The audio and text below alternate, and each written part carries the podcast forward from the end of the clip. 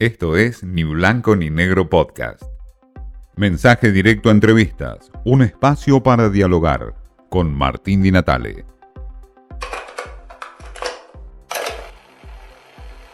Muy bien, se acaba de conocer el informe de impacto en el mercado laboral eh, y la pandemia de la Universidad Católica Argentina, el Observatorio de la Deuda Social, y hablamos justamente con uno de los que estuvo a cargo de esa investigación, como es el investigador Eduardo Donza. ¿Qué es lo que más rescatás o lo que más te llamó la atención de este, de este informe, de este relevamiento que hicieron? Sobre todo, eh, aclaremos, está apuntado a las grandes ciudades de la Argentina, ¿no? Eh, sí, también que es un relevamiento del año 2020, eh, ¿no? Correcto. Del tercer trimestre. Bueno, el, impacto lamentablemente fue el que el que más o menos esperábamos, el que también las personas podíamos ver en la calle directamente, ¿no? Eh, la, necesidad de hacer una cuarentena con diferente nivel de, de restricción según las ciudades impactó en forma fuerte en lo que fue la pérdida del empleo.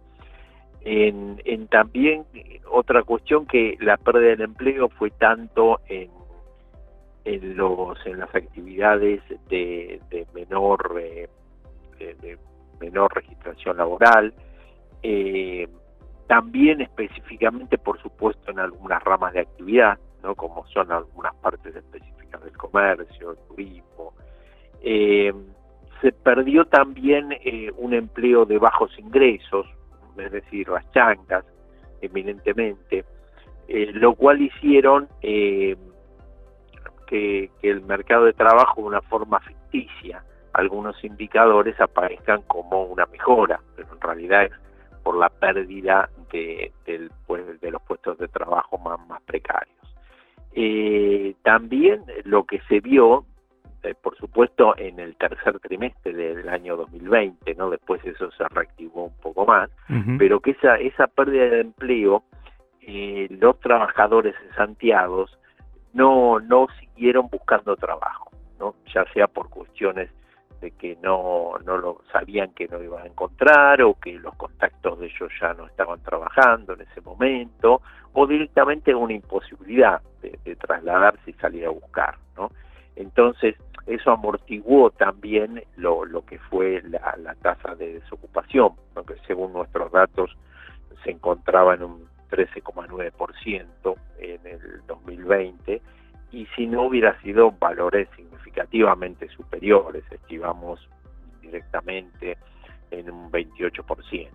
Claro, ahí es donde ustedes eh, eh, observan o eh, determinan de alguna forma que esa es eh, la proyección que hay en cuanto a un eventual este, desempleo real, un 28% de aquella gente que no pudo salir a, trabajar, a buscar trabajo por las restricciones mismas. Sí, a ver, en ese momento, ¿no? Eh, claro. tercer trimestre del año pasado. La situación actual, eh, por supuesto, debe ser otra, ¿no?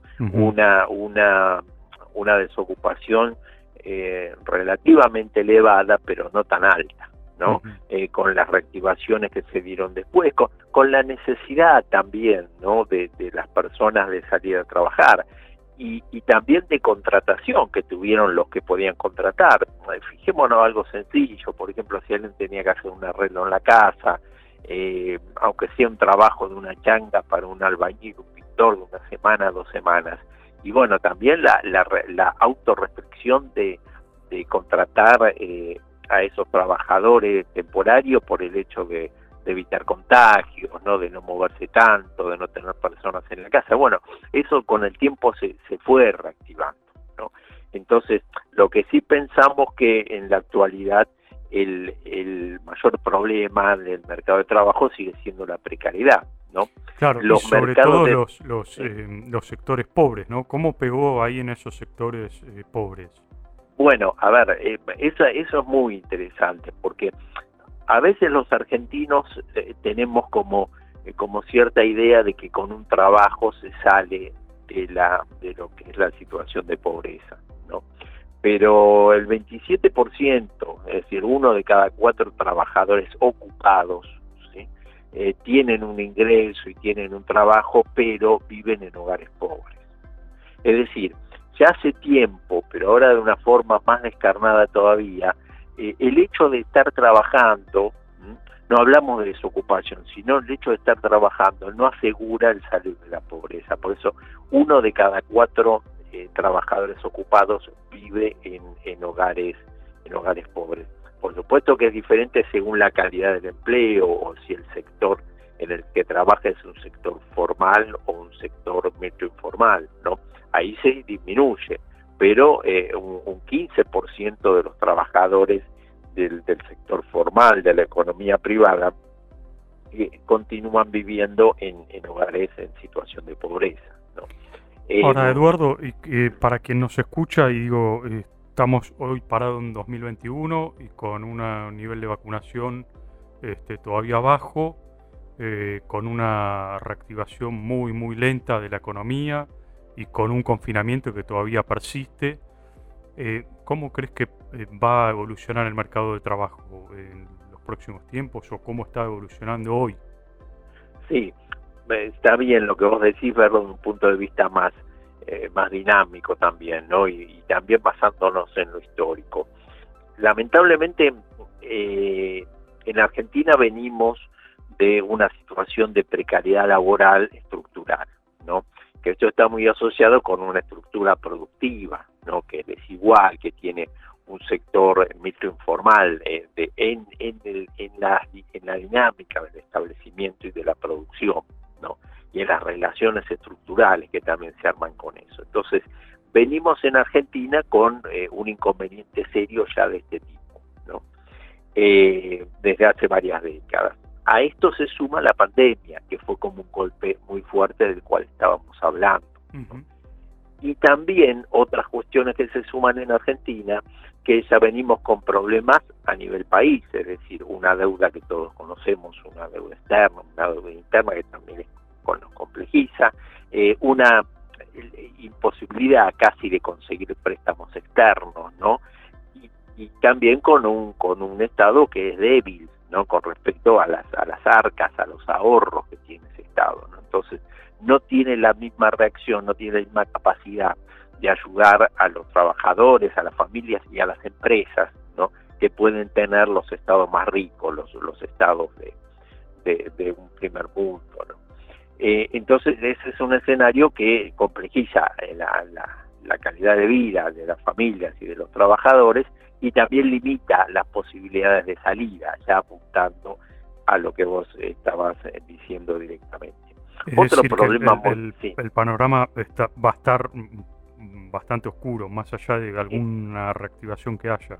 Eh, a eso voy, que es un panorama adverso, con otra complicación extra, que es la inflación que tenemos en Argentina, el aumento de presión medidos, ¿no? Nosotros vimos que entre el año 2019 y 2020 disminuyeron un 7%, un 7% disminuyó la capacidad de compra de los ingresos eh, laborales mensuales. ¿no? Y ese 7% en realidad es medio ficticio, es más todavía, porque se perdieron los puestos de trabajo de menores ingresos. Entonces el promedio general, cuando le sacamos los que menos ganan, el, promedio mejora todavía. Pero ahí vemos cómo eh, para salir de la de, de lo que es esta situación de pandemia y que es lenta la salida, también este aumento del costo de vida, que muchos meses llega a un 4, a un 4, un poco más por ciento, es otro problema muy serio, tanto para lo que es la capacidad de compras del, del trabajador y de la familia, como lo que es también para el sistema productivo, que es más difícil planificar una producción o las decisiones de inversión. ¿no?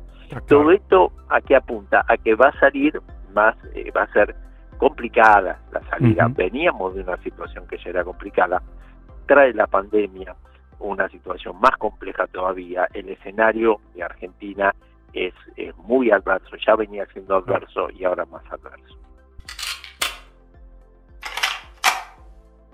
Números que impactan, números que duelen, porque detrás de cada cifra hay familias que sufren, gente que no tiene trabajo, gente que está en la pobreza. Y de todo esto hablamos, por supuesto, con Eduardo Donza y su informe del Observatorio de la Deuda Social de la UCA. Esto fue Ni Blanco ni Negro Podcast.